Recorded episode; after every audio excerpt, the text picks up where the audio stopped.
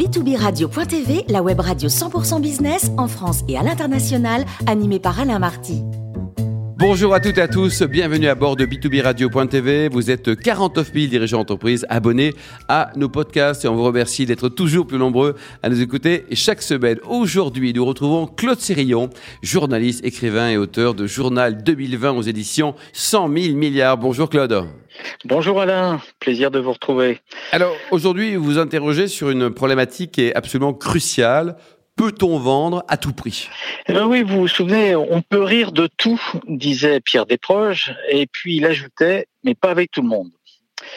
Il riait du cancer, de son cancer, et il en est mort. Il ironisait avec talent sur les postures de Jean-Marie Le Pen, mais à présent, la famille dissolue est en, serait en passe, dit-on, côté sondage, de tenter le hold-up électoral. Bref, peut-on rire, philosopher, converser, marchander, faire des affaires de n'importe quoi? Avec n'importe qui Sujet délicat dans le monde entrepreneurial où l'on a vite fait de soupçonner une dérive gauchiste dès que la conversation porte sur la nature du commerce et sur son éthique.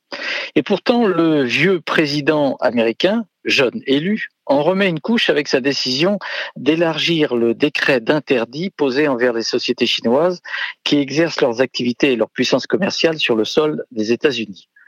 Huawei, et d'autres, fort, euh, fort appréciés par les consommateurs yankees, euh, sont, sont ainsi visés au motif qu'ils exerceraient leur commerce en couvrant des activités d'espionnage, mais pas que.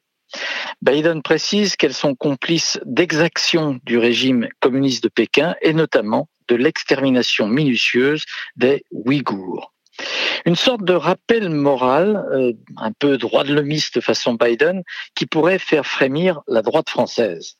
Mélanger les affaires avec la Déclaration universelle des droits de l'homme est une pratique que l'on n'attendait pas du côté de Washington. Sans être dupe d'un calcul politique, interne aux États-Unis, il n'empêche que nous ne pouvons que constater que cette radicalisation intellectuelle à l'égard de Xi Jinping, le chef chinois, ne vient pas de quelques groupes intellectuels européens, mais bien d'un chef d'État, en l'occurrence celui du plus puissant du monde. La leçon vaut pour nous Français et pour tous les pays attachés aux libertés. Comment des chefs d'entreprise, des patrons internationaux peuvent-ils rendre compatibles leur production et leur vente avec le respect des droits humains les plus fondamentaux?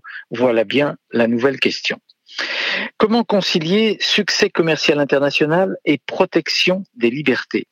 Ces questions méritent mieux qu'un haussement d'épaule destiné à renvoyer les naïfs à leurs illusions ou qu'un geste genre coup de balai revers croisé sec signifiant ne mélangez pas tout, cher ami. La persistance de dictateurs au pouvoir dans main pays oblige à réfléchir à la responsabilité que toute personne soucieuse de la dignité humaine doit avoir, quoi qu'il en coûte, dès lors que le commerce solidifie la répression. La Chine se sent impunie, tout comme la Russie qui enferme ses opposants, Erdogan, le président turc qui rafle les contestataires, Loukachenko qui kidnappe les journalistes en Ukraine, euh, l'Iran qui prend en otage des chercheurs scientifiques anglais et la liste est longue et encore ouverte, hélas. On peut vendre de tout, mais à n'importe qui. Ça, c'est une interrogation. Pas sûr que les temps médiatiques qui révèlent les moindres entorses sur l'égalité le permettent. Ainsi, pour les ventes d'armes, boit-on certains accommodements de la France avec des pays du Golfe arabique se rétrécir sous la pression publique. Comme si l'exigence de transparence, de morale dans la gestion de ces ventes à l'étranger imposait désormais des limites salutaires. Mais le faire seul serait suicidaire et fortement dommageable pour l'économie nationale. Il faut pour cela un minimum d'entente européenne, par exemple, et l'établissement de règles claires concernant les pays soupçonnés d'atteintes graves aux droits humains. Ce qui suppose un travail d'enquête où ONG et États s'entendent pour définir ce qui est inacceptable. Les avancées se feront au cas par cas. Mais à voir comment le même Biden a surpris tout le monde avec euh, son souhait de taxer à minima ceux qui, parmi les GAFAM, profitent impudemment de l'essor numérique, décision qui a réveillé même les plus conservateurs des dirigeants de la vieille Europe, France en tête, on peut croire que la marche en avant vers une clarté plus grande dans la nature éthique des échanges commerciaux internationaux n'est pas une chimère. Le voyage de Biden en Europe notamment euh, mettra peut-être un peu plus de clarté dans cette décision. Tous les grands rendez-vous économistes mondiaux doivent maintenant veiller à mettre à égalité le souci de la défense des libertés fondamentales et la légitimité du profit. Sinon, les nombreux gouvernants qui torturent, exécutent, emprisonnent, éliminent dans des camps de concentration nouveaux genres les auteurs de voix critiques, pourront s'afficher comme des libéraux parfaits vainqueurs du système capitaliste que pourtant ils dénoncent dans leurs textes idéologiques parfois teintés de vieux communisme. Le paradoxe est à cultiver. C'est au vieux pays rompu à l'économie de marché de démontrer que toute entreprise a le droit de se battre pour réussir à vendre ses produits, mais qu'elle ne peut s'exonérer d'un positionnement conforme aux règles démocratiques.